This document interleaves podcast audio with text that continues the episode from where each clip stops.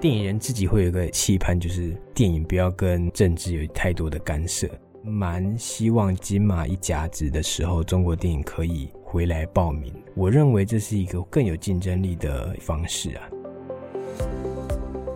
我觉得张孝全在最后真相里面心境的转换上就蛮强烈的，光是最后一个镜头就很值得得影帝了。刘亚彻在《智齿》里面的表现，我可以用很用力来形容，在垃圾堆里面挣扎、被雨淋、被绑手绑脚，那个呐喊、煎熬的程度，就很值得有一个影后的肯定。欢迎收听《远见 Air》，各位听众朋友，大家好，我是今天的代班主持人，远见数位内容 PM 翁香维。今天邀请到的来宾还是我们远见资深撰述卢浩平，欢迎浩平。Hello，大家好，我是浩平。好，在上一集的节目啊，我们聊了金马奖的最佳剧情片。那这一集我们邀请到浩平是要再聊这个最佳男女主角奖。那在进入这个奖项之前呢、啊，我们上一集就有预告了，其实就是在我们两个对脚本的时候啊，就有聊到一个现象，就是说金马奖啊，就是这几年不晓得听众朋友有没有发现，就是说中国电影它已经消失在金马奖。蛮多年的时间了，然后不是浩平提起，我根本就没有想到之前的这一个大名鼎鼎的事件。那浩平给我们讲一下吗？为什么其实这几年已经很少看到中国电影在金马奖出现？嗯，其实就是在金马五五那一年，有一个纪录片获奖。那个纪录片获奖以后，因为那个纪录片是有一点关于太阳花学运，然后关于有一点点台独意识的一个作品，所以慢慢激起了台上的得奖者开始在舞台上有一点点台独跟中国台湾的一些一些针锋相对。所以在那以后，从金马五六开始。中国电影就完全不报名金马奖，嗯，对，从五六、五七、五八、五九到今年的五九，就是连续几年他们都没有参加，所以其实变成说，后来的金马的报名电影主要都是台湾电影、香港电影或新加坡电影为主，嗯，对，那中国电影后来就不愿意进来了，嗯，我个人是蛮希望就是在金马一甲子的时候，中国电影可以。回来报名，我认为这是一个会更有竞争力的一个方式啊。对，当然可能还会有很多的政治上的牵涉，所以不是那么容易。这是电影人一个小小的期待，我觉得。嗯，其实一甲子就是在明年的时候嘛。对，明年就是金马六十。金马六十的时候，对，就很期待。像之前金马五十的时候，那个时候我记得是所有得奖的男女主角都上台，对吧？对，当年是。金马五十那一年啊，还在世的男女主角可以到现场的男女主角，嗯、我们就有一个很别开生面的一个经典的大合照场面。嗯、对，那明年又阔别十年，又刚好迈入一甲子，势必会有很多不一样的一些节目的片段或是桥段会登场。我觉得这是观众可以期待的一个地方。是对，但是。呃，会不会像金马五十一样有办法把这个历年来的男女主角都请到现场，在这个两岸特别紧张的这个时刻，可能是一个难题啦。对，可能也是一个尴尬的问题，就是能不能够找那些影帝影后回来，也可能不是这么容易。对，那电影人自己会有一个期盼，就是电影不要跟政治有太多的干涉。嗯、对，虽然我们都知道现实本来说不太可能。像今年也有可能会有一个状况是，像比如说女主角就有中国的女演员入围，但她能不能出席典礼，好像也是一个问题。这个我们等一下女主角的时候就会聊到这一位。那我们现在先从男主角来开始。我先跟大家说明一下，这次男主角入围的名单有游安顺、张孝全、黄秋生、林家栋，还有张继聪。首先是游安顺，在上一集的节目，浩平有帮我们聊到这一部他入围的这个电影是一家子儿咕咕叫，是一个讲述呃赛鸽文化的台湾的电影。尤安顺是这部电影的男主角，那他其实。观众应该对他不陌生，他是金钟奖的常客。像之前电视剧《做工的人》，他在里面也有很杰出的表现。那这次呢，是他第一次入围金马奖。那浩平怎么看？嗯、我在访问尤安顺顺哥的时候，有问他说：“你入围这么多次金钟奖，但这一次却是你第一次入围金马，你有什么样的感动？嗯，他说有一点像是回娘家的心情，就是一开始其实他就是演电影的，对，那到后面才慢慢接触电视剧。不过这么多年来，就是他一直是到 Cano 演一个农夫的角色才回归电影。嗯、他大概有三十年的时间没有再接触过电影，所以能够这次。重新回来演电影，然后又入围男主角。他分享就是他真的很感动，能够终于回到这个有点像老本行的感觉。嗯、呃，以前是从电影出身，可是后来都往戏剧走，但是一直没有机会再回来演电影。他其实有一点点的遗憾。这次如果能够重回金马的怀抱，他自己是蛮蛮期待的。嗯，对，那。嗯我可以分享一下，就是他在《一家子的咕咕叫》里面这个角色很沉重，一个面临危机的中年男子。他的角色其实大家，我相信大家看完都会有一种讨厌他的感觉，嗯，就是会觉得这个角色怎么这么的烦？为什么不管身边的人如何在包容你、接纳你，你却是要把大家都赶到门外？顺哥他自己是说，他这个角色真的很讨厌，他自己看完也觉得他这个人物真的很。很惹人厌。他有去跟导演讨论说，如果我们要这么惹人厌的话，我们可不可以有一些桥段是告诉观众为什么他会变成这个样子？嗯。所以他用了很多的心思的转换跟心境的揣摩，去告诉大家他心底的创伤是因为什么原因而造成的。他在拍摄的时候，其实他每一个镜头，导演都要求他拍非常多次。可能明明只是一个短短镜头上只会看到一分钟的画面，他可能都要拍几个小时才可以拍完。他有说拍摄的时候，其实导演跟他要求了很多的细节，有时候都搞不清楚导演到底要什么，可是他还是会努力的想挑战自己，把导演想要的那个情绪表现出来。我相信他在这次的入围名单里面算是一个还蛮有潜力得奖的一个演员，因为他本身就很会演，他草根性很强。所以浩平，你自己觉得你最看好的男主角得奖人会是尤安顺吗？我会蛮看好他的，不过他的对手也很也很强，像林家栋、黄秋生，其实都都蛮有竞争力。嗯。好，我们等一下再来聊黄秋生跟林家栋，接下来是张孝全。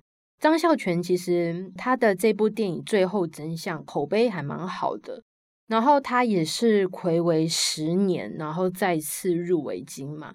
大家最近看他应该是那一部吧，就是《台北女子图鉴》，就是话题 非常高的这个其中的当这个桂纶镁的男朋友的一个角色。那张孝全在这部电影里面有什么样的表现呢？我觉得张孝全这一次的角色，就是他在《最后真相》里面，他演一个。政论节目的主持人，他和其他，比方说游安顺、黄秋生、林家栋、张继聪来比，他的角色是这五个里面唯一一个特别油条又很又很多花样的一个男人。这个油条也是因为必须符合政论节目主持人这个形象，他为了要流量，他为了要收视率，他为了要有大家看他的节目，所以他必须表现得很。吊儿郎当，然后那种演技是蛮出色的，就是你会觉得他的演技很很油腻，但他其实完完全全就是为了符合角色形象而做出的一个表演。那张孝全这次在这部电影的表演，跟他过往的戏剧表现有什么不一样的突破吗？你自己觉得？我觉得张孝全这次在心境的转换上就蛮强烈的。大家在看这部电影的时候，一定一定要看到最后一个镜头，也就是跑完前段字幕以后，还有一段张孝全的镜头。那一段镜头几乎可以说是他整部电影里面最强烈的演出，完全把这个角色包装非常彻底。我几乎可以说，他光是最后一个镜头就很值得得影帝了。哇，对，如此盛誉。对他，他，我相信观众在看的时候一定会。感同身受他他的那个心境，嗯嗯嗯，好，这是张孝全的部分。那接下来也是大家呃说观众应该也是蛮熟悉的黄秋生，他入围的是《白日青春》这部电影入围。那其实黄秋生他的这个演技其实不用多说啦，他已经三度问鼎金马奖了。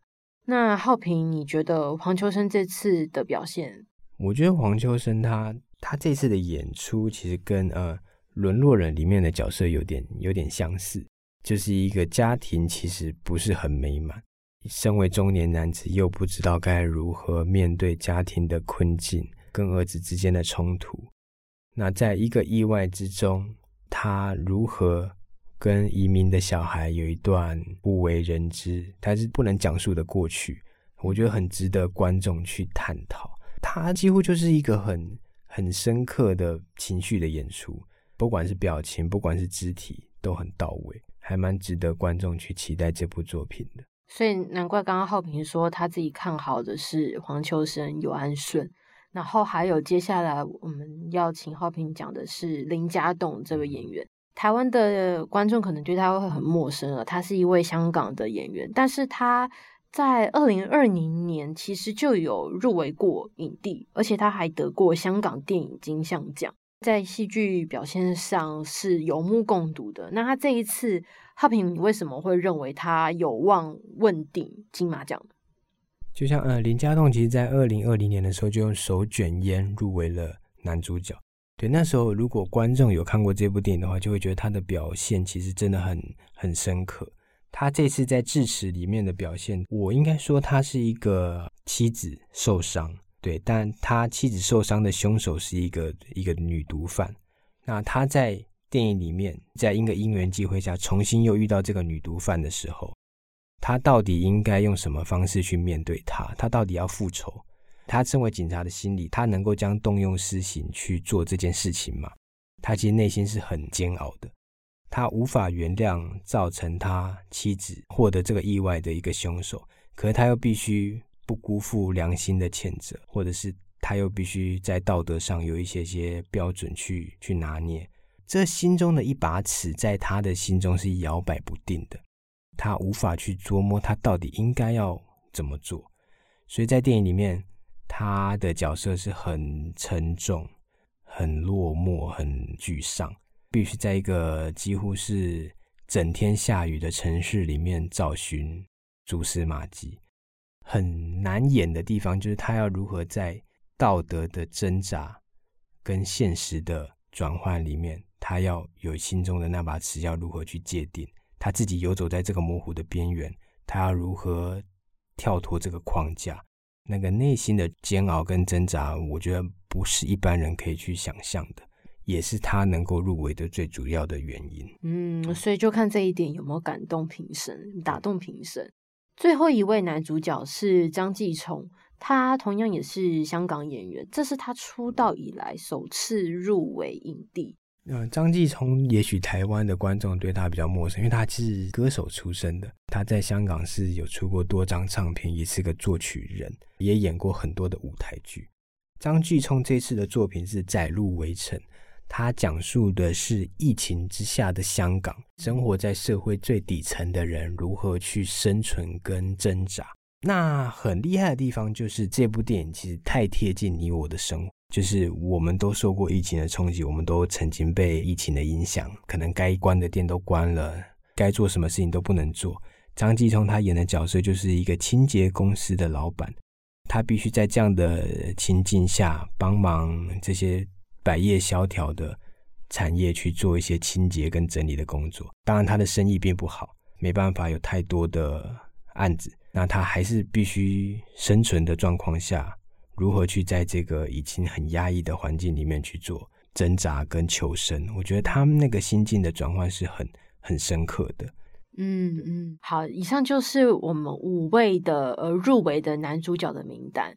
接下来要聊的是金马奖女主角名单，入围的有蔡亘晏、张艾嘉、刘雅瑟、呃袁李林，还有洪慧芳。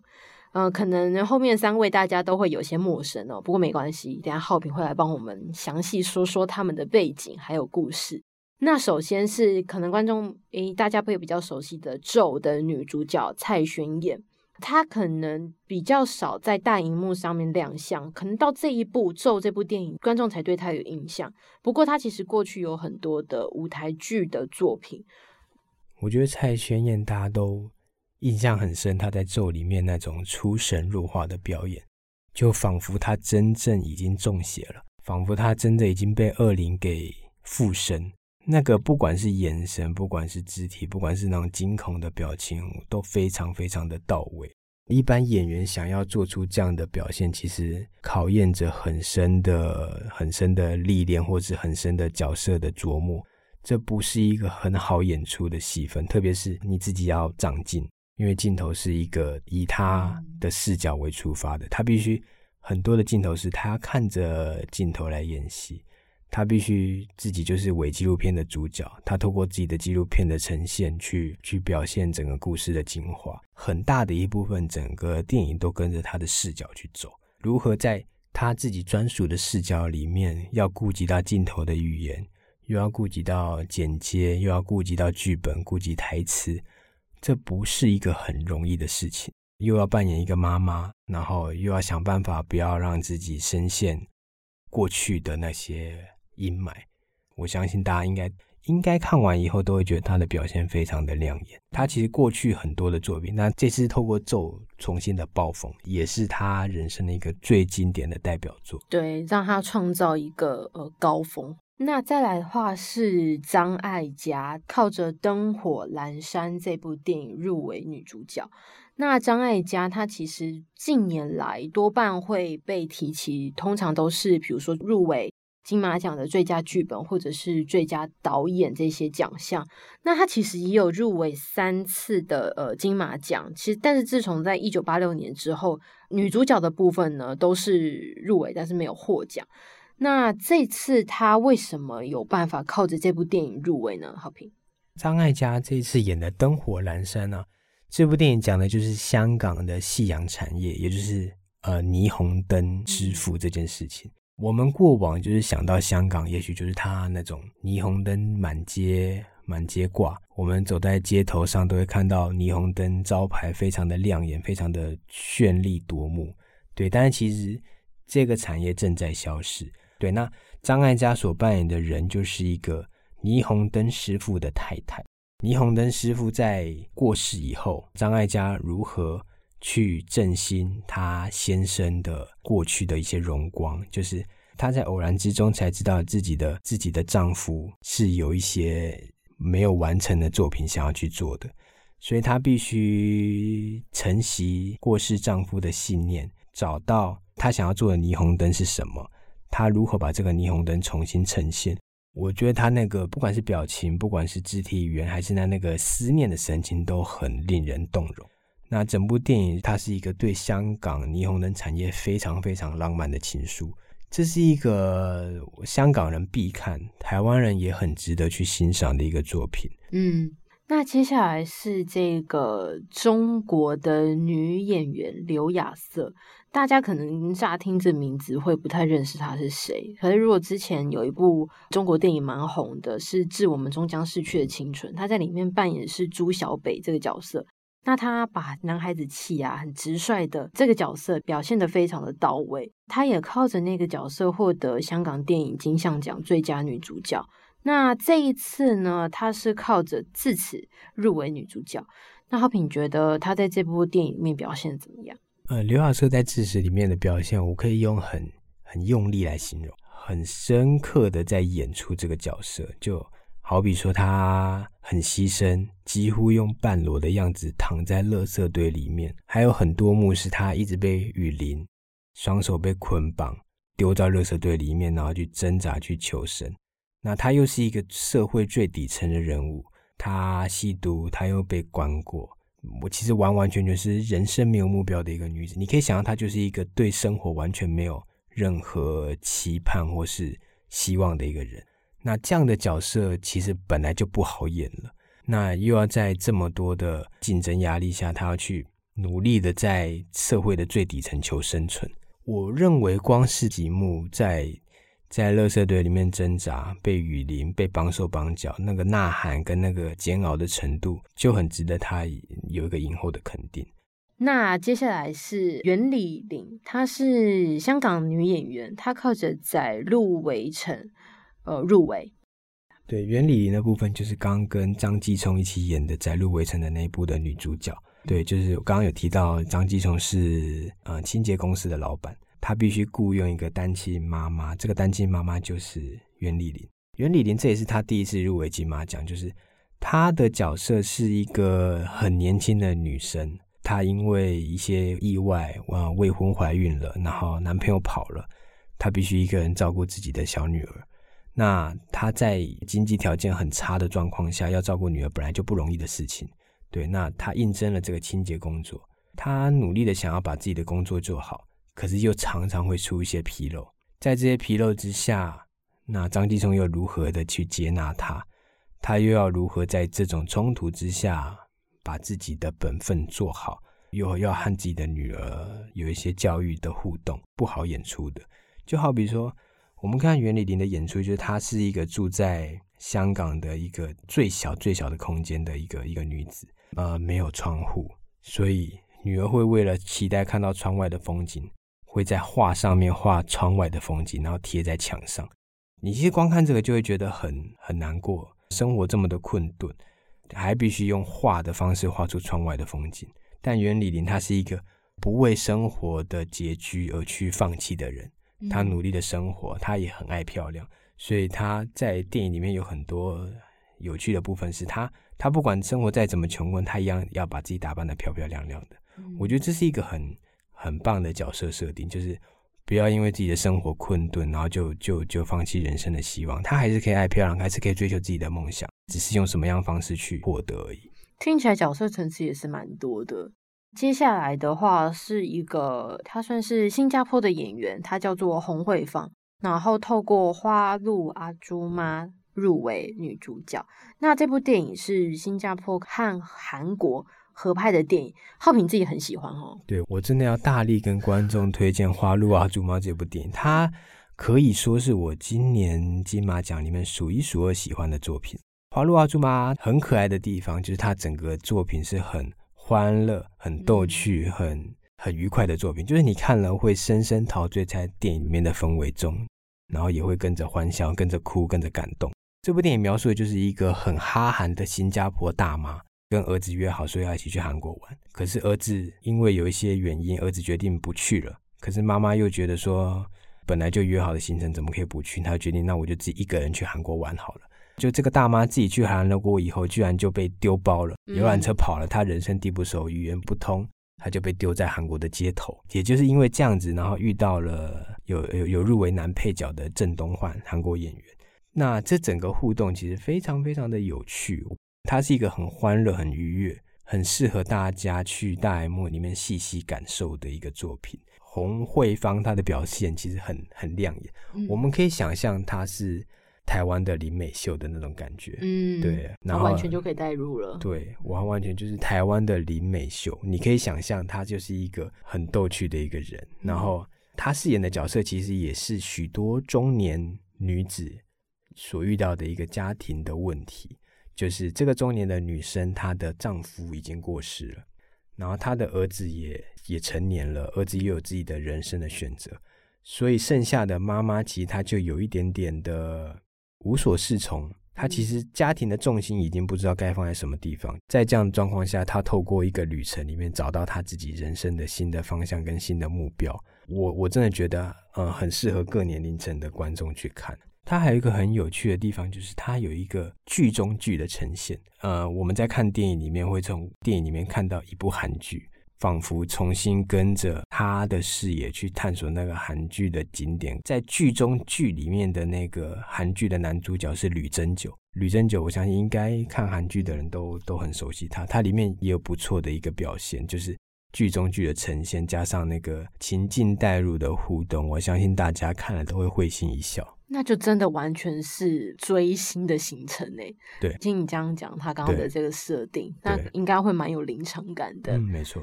那在十一月十九号金马奖正式呃登场以前，欢迎大家可以不断的 repeat 这两集呃金马奖的特别节目。上一集是金马奖最佳剧情片，那这一集谢谢浩平来跟我们聊金马奖的最佳男女主角。谢谢浩平，谢谢大家。那如果呢，你想了解更多细节，欢迎参考资讯栏的链接。最后也请大家每周锁定远江 Air，帮我们刷五星评价，让更多人知道我们在这里陪你轻松聊财经、产业、国际大小事。下次再见，拜拜。